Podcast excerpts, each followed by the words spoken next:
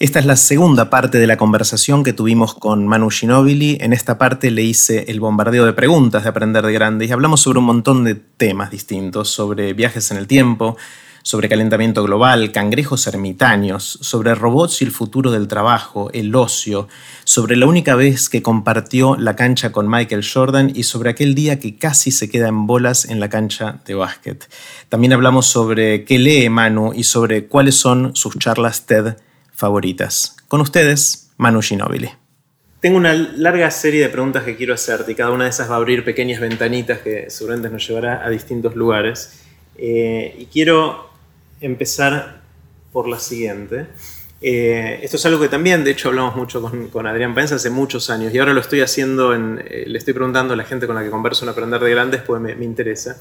Suponemos hacer un pequeño juego. Suponete que alguien inventa la máquina del tiempo y te permite viajar a la fecha y al lugar que vos quieras, pero como es alguien un poco marrete, te deja un solo viaje. Y es un viaje de ida y vuelta. Vas a ir, vas a volver, estás de vuelta acá, después de, un, de un tiempo, no importa cuánto. La pregunta es, ¿irías al pasado o al futuro? Bueno, creo que ahí eh, es la clave, que es uno solo. Si era algunas opciones, por ahí me daría curiosidad llegar, ver cómo es un brachiosaurio en vivo y volverme y volver a, no sé, ver otra cosa. Pero si es a, estar, ay, ni hablar si es a quedarme. Claro. Si es a quedarme hoy o en 100 años, porque nunca se vivió mejor que hoy, eso está claro. Eh, un viaje de ida y vuelta. Pero de ida y vuelta, sí, creo que mil años eh, en el futuro. En el futuro. Sí, mil años. Al 3017. está bien. A ver qué pasa. ¿Por qué? A ver qué hay por curiosidad o por... Si seguimos estando, estando acá, si se, ¿cómo? Eh, ¿Cómo solucionamos los problemas que estábamos viviendo mil años antes, digamos, en el 2017? Eh, creo que es algo que no... Lo demás, más o menos sabemos qué pasó. ¿Querés ir al, qué sé yo, tenés alguna duda y demás? Bueno, más o menos sabemos. En todas las épocas de hace 4 mil millones de años atrás sabemos qué pasó. Y más atrás también. Eh, pero qué va a pasar en 1000 no lo sabe nadie. En 100 te diría que no sabe nadie, pero bueno, se me ocurrió a 1000. Así que a ver si seguimos estando por acá, que cómo solucionamos nuestros problemas, el tema energético, climático, eh, etcétera. Así que sí, creo que iría para adelante. El, a mí mi miedo con 1000 eh, es que tengo miedo de llegar a un lugar de no entender qué es lo que está pasando, de no poder ni siquiera conceptualizar lo que veo, lo que siento. O sea, es tanto lo que sospecho que va a cambiar, no sé en qué dirección. Eh, y, creo que todas esas preguntas. Si te agarra un ataque de pánico, volvés el botoncito y vuelve para atrás. Back, back, back, ya, ya, para atrás. Undo. Eh, no, y yo siento que los, problemas que decís de la energía, digamos, todos los, los, grandes problemas que tenemos hoy son temas de las próximas décadas, a lo sumo 100 años que dentro de mil es tan lejano que van a pasar. Ni sabemos qué problemas va a haber. Claro, o sea, es, eh, eh, me, suena ¿100 sería tu número? ¿50? Eh, ¿Sabes que fui y volví? con Adrián siempre decimos de que queríamos al futuro y que, es más, en las conversaciones con Adrián Paenza decimos que no entendemos a la gente que dice que iría al pasado por este mismo argumento que vos das. De, que el pasado, bueno, está bien, faltan algunos detalles, no tenemos toda la película completa, pero más o menos sabemos qué es lo que pasó. Eh, y en cambio el futuro está todo por verse. La duda que me empezó a surgir al hacer esta pregunta de otra gente que me, menciona el pasado como su opción, pero su opción obvia, y gente que yo respeto mucho, que de repente me, dice, no, ni en pedo voy al futuro, voy al pasado, es que hay varias cosas, pero uno de los argumentos que a mí me pegó fuerte es que ir al futuro te puede quitar algo importante de tu motor de vida actual. Es decir, hoy todo lo que hacemos tiene que ver con la incertidumbre del futuro. O sea, si vos vas al futuro y sabés cómo va a ser la película, en el caso extremo, sabés cuándo te vas a morir, ponele, para ponerlo en algo bien concreto. Y, es seguro que es eso y el futuro está escrito, suponete. Y, vos lo viste y ves que te vas a morir dentro de 20 años, o 30 años, o 100 años. Es muy distinto las decisiones que vas a tomar hoy sobre tu vida que sin tener esa información. Y no me queda claro si la quiero tener o no. Bueno, en el caso de Mil, ya nadie va a saber ni quién fui, ni, va a quedar registro de cuándo viví, creo. Bueno, si algún registro va a quedar con el tema Internet, si es que sigue existiendo las bases de datos como las conocemos hoy. Eh, pero sí, es un tema lindo para, con el que jugar, ¿no? Este debate. Sí. Eh, Sí, y creo que también es interesante porque define un poco el perfil de la gente. Viste que siempre decimos es introvertido, es extrovertido, es creativo, es menos creativo. No sé, hay, distintas etiquetas que le ponemos a los temperamentos y a los perfiles de la gente. Y de repente el, el hecho de, de alguien que está más ansioso por el pasado o por el futuro es como que otra dimensión que no había explorado hasta ahora y me parece que es interesante para caracterizar temperamentos. ¿no? Sí, y es también interesante cha- eh, el solo hecho de charlarlo, ¿no? Obvio, sí, sí, sí. El que dice el pasado, ¿a dónde querría ir y por qué? O sea, Claro. ¿qué, qué le gustaría ver? Eh, lo mismo con el futuro, así que sí, está bueno. Sí, sí, Hay gente que dice que quiere ir a ver cuando nació, por ejemplo. El momento de su propio nacimiento. Como, no sé qué, qué podría cambiarle a uno, pues es un parto, digamos. y- Creo que ir a un eh, momento puntual sería un embole. Si vos pudieras, o al, al menos hacer un fast forward ahí en algún momento, decir, Claro. eh, qué sé yo, ver un periodo. Un rango, claro. Porque si, si quiero ver el, no sé, cuando pasó tal revolución o, o lo que sea, sí, si estás ahí un día entero, no la ves pasar la revolución. No, la revolución es un periodo, Claro, claro. lo que sea, o, o ver lo que sea. Así que, bueno, creo que si tuviera eh, control remoto, estaría muy divertido, eso seguro. Eh, y hacer, hacer zapping entre Claro, distintas zapping. épocas está, está buenísimo. Eh, hay cosas, ya de hecho hablamos de algunas, pero hay cosas, viste, que a a medida que pasa el tiempo uno cambia de opinión. Que tenés alguna opinión formada sobre algo y pasa el tiempo y, y opinás distinto. Me contaste en cómo tomás tu laburo, entre comillas, o sea, el, el deporte y, y la exigencia y cómo lo vivís. ¿Qué- ¿En qué otras cosas te pasó eso? Eh, ¿En qué otra cosa me pasó? Bueno, por ejemplo, el calentamiento global. A ver. El calentamiento- no, no te digo que no. O sea, sé que hay calentamiento global, eso está claro. Eh, las temperaturas están registradas y demás. Pero como que no logro entender cuando se mide en millones de años o cientos de miles de años.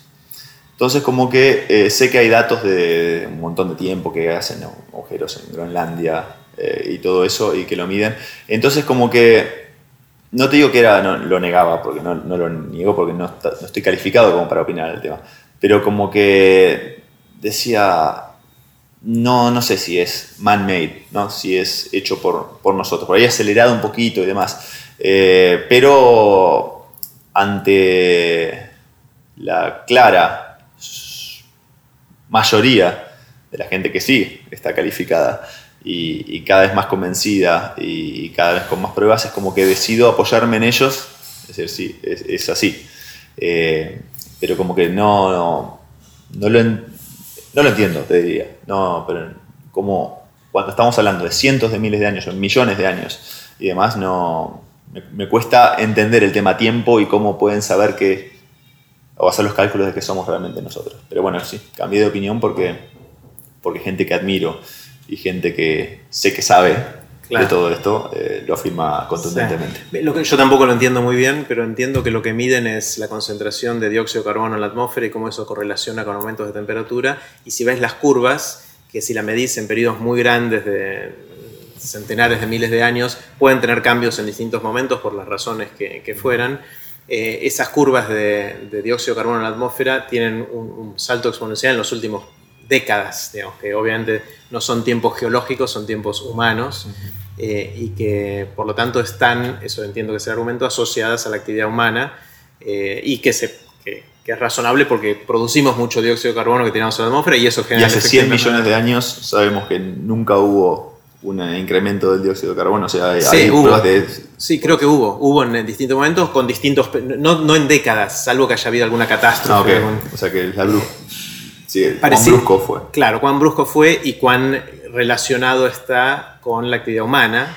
eh, pareciera que es la medida. Y que eso está relacionado con que suban la temperatura también es algo que, que está modelado y que está bastante Siempre con- eh, estaba con el tema, viste, hubo eh, periodos de calor, de, de derretimiento de glaciares, Sí. de enfriamientos, de momentos en que el nivel del agua estaba más alto y otros momentos que estaba 40 metros más bajo. Eh, o, no, o más, no sé, cuando caminaban de- del sudeste asiático a Australia, con o a Nueva Guinea, por seguro.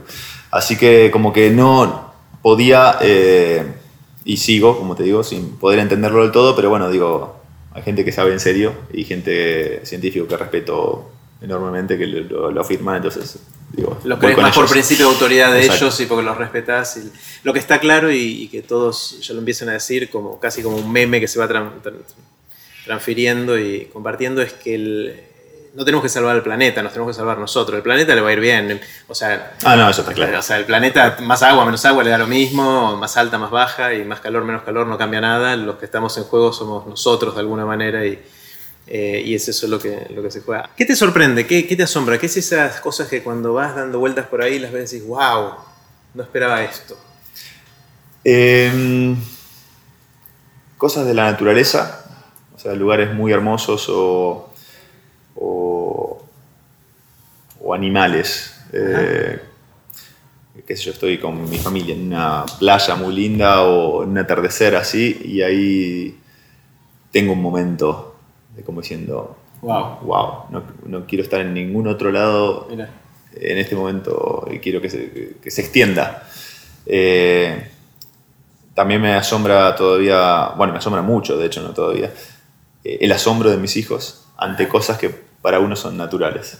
Eh, qué sé yo. Eh, en las últimas vacaciones estuvieron al menos seis horas seguidas jugando con cangrejos ermitaños y mirándolos cómo salían de, su caparazón prestado, mirándolos, haciéndoles casitas y demás, y estuvieron seis horas dos o tres días seguidos, asombrados por los cangrejos ermitaños. Y decir, bueno, me encantó ver esos cangrejos ermitaños, había muy, muy, grandes, chicos, rojos, negros, lo que sea, pero no, como que los vi 15 minutos, 20 minutos y después ya sabía cómo eran y demás. Ellos como que estaban fascinados y siempre descubrían una cosita y que esta tenace, que esta otra, y, eh, hacían un estudio pormenorizado de cada uno de ellos y, y así con mil cosas, cuando descubren algo en televisión, cuando descubren un jugador nuevo, cuando descubren...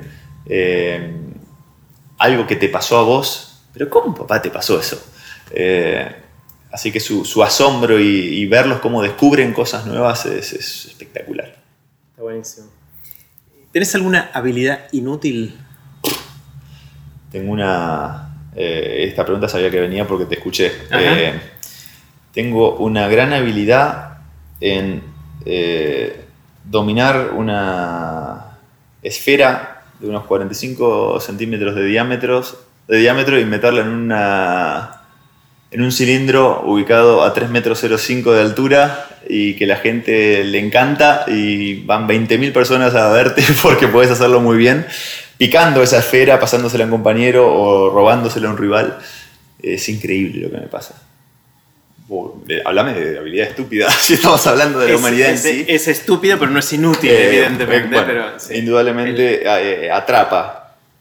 pero es, increíble. Vos pensás que yo puedo agarrar una pelota así y meterla en un aro y, por eso, bueno, me estás entrevistando, por eso puedo conocer a la gente que conozco, tener la calidad de vida que tengo y no estar luchando día a día porque mis hijos puedan ir a una escuela o, tengan su plato de, comida. Eh, es realmente una vida inútil. bueno, inútil, eh, pava. Es pava, pero que por eh, cómo está estructurada la sociedad. Exacto. Así como el que le puede pegar una, una, pelota con el pie y tomar una comba de como las que vemos habitualmente y clavarla en un ángulo. Es realmente estúpida, pero no, no, no ayuda en nada a la humanidad en el tema los temas que estábamos hablando. No en eso, pero, ayer 20.000 personas la pasaron La pasaron muy bien. Y tantas otras que lo vieron por televisión y demás. Así que es, la verdad que, este tipo que lo inventó, eh, le tengo que hacer una eh, estatua, pero en el living de mi casa. No, no, no solo en, el Salón de la Fama. Mm, está genial. Em, si alguien te despertara, Manu, en la mitad de la noche, a las 4 de la mañana te sacudiera en tu cama y te preguntara, ¿de qué trabajas? ¿Qué dirías? Y le diría que soy un atleta. Eh, y le trataría de decir que el trabajo, que va entre comillas, eh, mi, tema de trabajo, porque es, eh, es relativo, es un trabajo muy sencillo, ¿no? Es, más un pasatiempo que un trabajo. Pero sí, en mi caso es, bastante sencillo, le diría atleta, deportista o, o basquetbolista. Cuando, si me lo a llegar a hacer en tres años, no tengo ni idea que lo respondería. Eh, tal vez un no sé, que tampoco viene mal de vez en cuando. Con esto de, pensar en el futuro y los robots y, la inteligencia artificial y cuántos de nuestros trabajos van a desaparecer, eh, ¿sentís que el deportista es un trabajo que está en vías de extinción o no? Como lo eh, estuvo el ascensorista en su momento. No, creería que, que gran parte de lo que es entretenimiento está, no digo a salvo, pero más a salvo que tantos otros. Se la banca más. Creo que, que un buen comediante, eh, un buen atleta, eh, muy de elite, eh, es difícil. Creo que la gente siempre se va a relacionar o, ver representada por un humano, ¿no? Haciendo cosas especiales. Así que creo que, por ese lado, al menos en mi rubro, estamos seguros. Por ahí le pifio feo y en cinco años desaparecen todos y vemos robotitos picando la pelota, pero creo que, que, en el mundo del entretenimiento es al menos de la performance en vivo, ¿no? Eh, estamos más a salvo. Está bueno, es están estos robots que juegan al fútbol, que hacen distintas cosas, pero es verdad que no generan ese asombro de ver a alguien de, entre comillas, tu misma especie, claro. haciendo algo que vos crees que es imposible, increíble. O de tu tamaño, de que vos decís, mira, podría tener habilidades ese podría ser yo, esa es la Creo diferencia. Que, que sí, es, eh, o, el tipo que, que, es capaz de pararse enfrente de, 50.000 personas cantar y, que, y hacer cantar a los 50.000 que están ahí, emocionarse, bailar, eh, creo que son eh, cosas que van a durar al menos un tiempo más, después veremos. En 1000, por ejemplo, cuando yo vaya a verlo, no sé si seguirá existiendo. no, pero en 100 probablemente sí. En 100 posiblemente sí. Eh, genial. la otra cosa que, que estoy explorando mucho con este tema de que hay un escenario futuro en el cual ojalá la productividad de la inteligencia artificial, los robots, las distintas tecnologías que vamos desarrollando, va a hacer que el trabajo quizás sea optativo. Es un debate que hay, pero hay, un escenario futuro que va en esa dirección. Cada vez vamos a tener más tiempo de ocio. De hecho, la jornada laboral en promedio va cayendo a lo largo, si uno mira los, últimas, los últimos siglos, fue bajando mucho. Antes la gente trabajaba todo el tiempo que estaba despierto eh, y ahora la jornada laboral va bajando y en algún momento quizás eh, hasta se pueda trabajar part-time o inclusive trabajarse optativo, con lo cual el ocio eh, va a ser algo que vamos a tener más de eso y vamos a tener que ver qué hacer con eso. ¿Qué es para vos el ocio? Cuando, te digo la palabra ocio, ¿qué, Bueno, esa es una de las razones también por la cual creo que el mundo del entretenimiento está en cierto modo a salvo, ¿no? Porque hay... Parte del ocio va en ese lado, para ese lado. Mira, yo cuando estoy en temporada, la verdad que como que noto no lo tomo como ocio, digamos, lo tomo como descanso. Claro. Pensando, o sea, para recuperar el cuerpo para el próximo evento. Es desenchufarte para estar bien. Exacto, eh, como que todavía lo tomo así. Como que siento ocio cuando eh, estoy en vacaciones con él. Y ahí ya tengo dos meses de vacaciones. Y sí, por ahí al segundo mes, me tomo un mes y al segundo mes me empiezo a hacer gimnasio, correr, tirar, lo que sea. Pero todavía Tranqui. Tranqui y, teniendo tiempo a disposición y demás. Así que ahí en esos momentos de, ocio es, eh, si, lo tengo a mano, es familia y amigos principalmente. Eh, ya sea o, un viaje con ellos, o conocer un lugar nuevo, o una sobremesa, o un café, o un asado, lo que sea. Eh, lo, asocio mucho, mucho, con eso. Después también la parte tecnológica me, abarca mucho tiempo. ¿Qué significa la parte tecnológica? Eh, redes sociales, ah. eh, lectura de novedades eh, del tema, estoy con eso. Lectura también. televisión miro muy poca. por ahí con mi mujer decidimos, seleccionamos una serie y de vez en cuando nos ponemos a verla, pero por ejemplo ahora ya llevamos un buen tiempo sin ver ninguna. Eh, pero sí, más o menos a eso es lo que, con lo que me gusta estar, ¿no? En el tiempo disponible. Bueno. Eh, viste que muchos tenemos anécdotas personales, que hay la típica situación social, que estás con amigos, estás cenando con familia, con, y, hay algunas historias que se empiezan a repetir, que empezás a contar la misma historia, la contás en distintos lugares porque significa algo para vos, porque funciona socialmente de alguna manera. ¿Tenés alguna anécdota o anécdotas que...? Eh, sí, tengo varias. Eh, bueno, hace poco en mi, en mi blog conté mi, mi encuentro en campo con, con mi ídolo de toda la vida, de Michael Jordan, y conté que con toda la ilusión que iba a jugar ese partido, de tal vez defender lo que me defendí y demás, terminé jugando 6 segundos. una, una, desilusión total. ¿Qué, ¿Qué, pasó? ¿Por qué fueron 6 eh, segundos? Fueron 6 segundos porque, bueno, yo estaba volviendo de una lesión, ¿no? Así que el partido en San Antonio me lo había perdido una semana antes por estar lesionado. Eh, jugaba en Washington en, en, ese momento y era el segundo partido después de que yo ya estaba eh, en condiciones de jugar.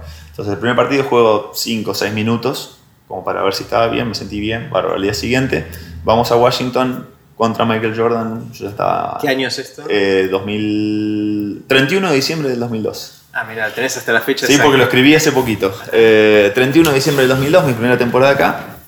Y bueno, eh, primer cuarto no entró, pero bueno, era de esperar que no entraba. En el segundo cuarto está por terminar y digo, no, nada, pero bueno, en el segundo tiempo seguramente voy a entrar, pero bueno, faltan 6 segundos, hay una falta, algo así, y me mira al técnico y me dice a la cancha.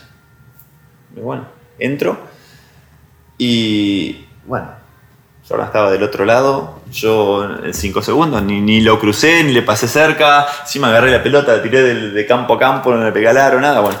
Digo, bueno, en el segundo tiempo, ahora que ya entré, en el segundo tiempo es mi momento. Eh, pasó el tercer cuarto, nada, pasó el cuarto cuarto, terminó el partido, perdimos, no, nada, no hubo contacto alguno, no me acerqué. Estuviste 6 segundos en la cancha. Estuve 6 segundos en todo el partido. Eh, y bueno, el, mi técnico ni siquiera lo pensó, obviamente. Así que nada, mi, mi, esperado único partido, porque se iba a retirar contra mi ídolo, fue, duró 6 segundos.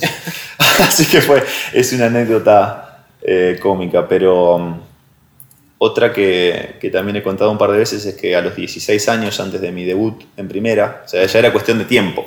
Yo sabía que se iba a dar, si no se daba a los 16, se iba a dar dos meses después o a los 17, pero ya se veía venir, que ya estaba en condiciones.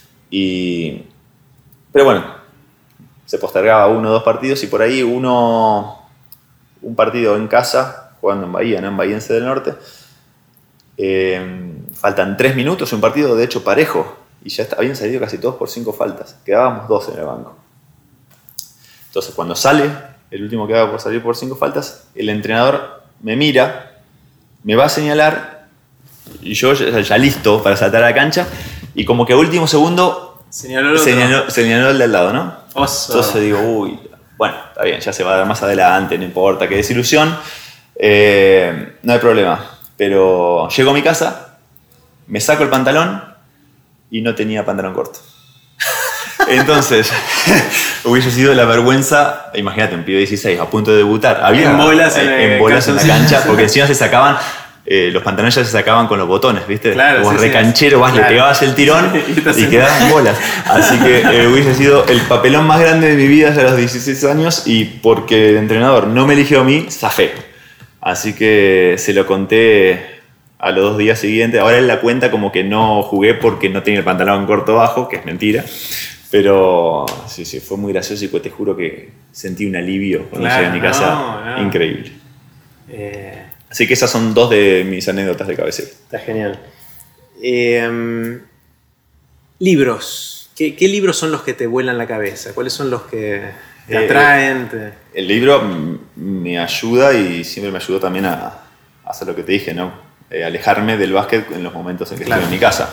Eh, y soy, como te dije, también muy curioso, así que soy de, de leer bastante y, en temas de, de no ficción. Me gusta aprender algo cuando, cuando leo un libro. Eh, como lo mencioné también antes, eh, el libro ese de Kahneman me pareció fascinante. pensar rápido, pensar lento. rápido, pensar lento. Me pareció fascinante porque me descubrí ahí dentro como una persona que, o sea, que creía que era alguien que yo no era. ¿no? Como que te hace pensar de, como siento que qué manipulables somos y qué fáciles somos, ¿no? Claro. Eh, Está bueno, perdón, te interrumpo. Es, eh, es un libro que está catalogado como eh, economía del comportamiento o economía, algo así, y terminó siendo de autoayuda, en el sentido que Bueno. te impactó, te hizo encontrarte Sí, de otro sí, lado. Y, llegué por una charla TED, casualmente, de Kahneman, Sí. eh, hablando un poco al respecto. Después eso me llevó a Ariel y a Ujú. Dan Gilbert y, y algunos más. Y después últimamente con el libro este de Harari, eh, que es un poco de lo que hablamos también antes, ¿no? de, de, dónde venimos, por qué somos lo que somos hoy por hoy y demás. Y, y recién hace poquito terminé de leer uno similar, medio que venía antes de, de este que se llama Hierro... Sí, Guns, Steel and Germs, Guns and Steel o algo así. En español supongo sería igual. Gérmenes... No. Eh, Bacterias. Revólveres, hierro, sí, no sé bueno, cómo estará traducido. A mí me pareció fascinante. fascinante. Eh, jamás me había puesto a, a, pensar en lo fortuito que es todo esto que, que estamos viviendo, la, supremacía europea, ¿no? De poder ¿Cómo podría haber sido al revés? ¿Cómo podría haber sido tranquilamente al revés si tres cereales y dos animales hubiesen estado en Australia en lugar de o en Sudáfrica eh, en lugar de, de la parte sudoeste asiático. ¿no? Eh, y cuán ridículo es el racismo que vivimos día a día en, el mundo. Eh, me pareció un libro fascinante también, así que la verdad que estos últimos dos, Sapiens y, este, me marcaron, y también en su momento el de Kahneman y Ariely, etc. Está buenísimo. Eh, ¿Lees con tus chicos también o no? Sí, eh, leemos a la noche siempre un capítulo de algo. A veces mi mujer que lee una algo más eh, fantasía y conmigo más de safaris y animales y bueno, echando algo de geografía. Así que sí, y les, gusta que, que, les lea y que les lea mi mujer y de a poquito se van aprendiendo también en la lectura, aunque obviamente están... Eh, son chiquitos. Después, son, no, tienen, no, no, cumplieron siete, así que... Pero vos lo ves de vez en cuando que, que, agarran y miran y les fascinan los animales y a mí también, entonces tratamos de explorar esa beta. ¿Tenés alguna charla TED favorita? Eh, bueno, de, el, de, de TEDx Río de Plata me gustó mucho la de Carman creo que era. Sí, Cristian Carman. La del iPad de, el iPad de Arquímedes. Me pareció espectacular. fenómeno. Me pareció espectacular esa charla. Eh, me, encantó eh, lo que vino después de cómo la practicaba a la, la, hija, repitiéndolo. Me pareció muy bueno, pero el, tema en general, ¿no? de cómo llegas a investigar eso, eh, me pareció muy atractivo. Hay una charla que habla sobre los récords de deportivos, que es muy interesante también. Sí, no recuerdo ahora el nombre del orador, pero está buenísimo. Eh, escribió un libro el tipo al respecto, eh, donde habla de, todos creemos que, o que estamos evolucionando, lo digo, entre, entre comillas y demás, porque somos cada vez más rápidos, saltamos cada vez más alto, pero que en realidad cada uno de esos cambios se debió a algo tecnológico. A una tecnología, las zapatillas. Las zapatillas, al ratán en los corredores, a, a la al empuje, ¿no? Donde de donde salen los, los, corredores o las canaletas en los nadadores o el traje o lo que sea, que la mayoría de todos esos récords se debe a eso. Y después si le sumamos lo que se sabe ahora también, ¿no? De la ciencia de tanto de la alimentación, del alto rendimiento, del descanso y demás, eh, no cambiamos nada. Eh, básicamente somos los mismos, pero un poco más especializados, eh, más seleccionados, porque hablaba de la envergadura, por ejemplo, de los, del humano normal con un basquetbolista.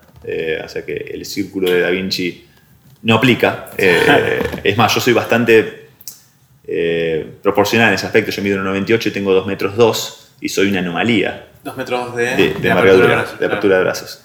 Mientras que hay, bueno, Tim Duncan o Kawhi Leonard. Kawhi Leonard mide 2 metros, pero tiene 2,19, 2,22 entonces te saca una ventaja total. Tiene manos, brazos largos. Brazos y manos largos y espalda y todo. Es una bestia. Entonces eso al momento de agarrar un rebote, de recuperar una pelota o de tirar arriba de alguien, eh, genera una ventaja. Eh, y eso es genético, obviamente. Es genético. Eso no se puede. Se va seleccionando, ¿no? Se van eligiendo los jugadores.